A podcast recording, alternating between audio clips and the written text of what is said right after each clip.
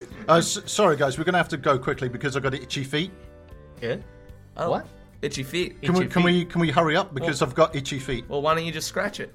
No, it's an idiom. I got itchy feet. Ah. Oh, I- Itchy I- feet. we're Itchy still feet. on we're still on idioms. I thought. Uh, No, I'm not trying to get out of here. Ah, I got I got itchy feet. Go on then. Itchy feet. Itchy feet. Uh, does that mean you really want to go somewhere, or you really want to? I don't know. You really want to go? You Somewhere? really want to do something. Close. Yes.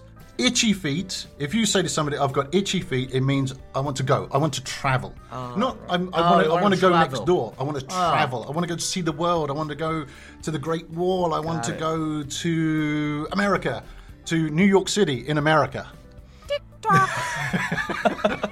Uh, he's uh, he's making fun of me. Yeah, it's- Hey, I, I always like to New York in America. Make that's that that's clear. okay. Yes. It's a connection. proud person. It's a connection. I want Yeah. to travel too. That's why my feet is itchy every day. And I have very itchy feet. I, I want to see. yeah, but isn't that Hong Kong foot? it's not Hong Kong foot. Oh, That's different. Okay, That's right, different. all right. That's a so, different yeah. one. So Hong Kong foot and itchy foot are not the same. Oh. So, what do you mean by Hong Kong foot? Why do you say Hong Kong foot?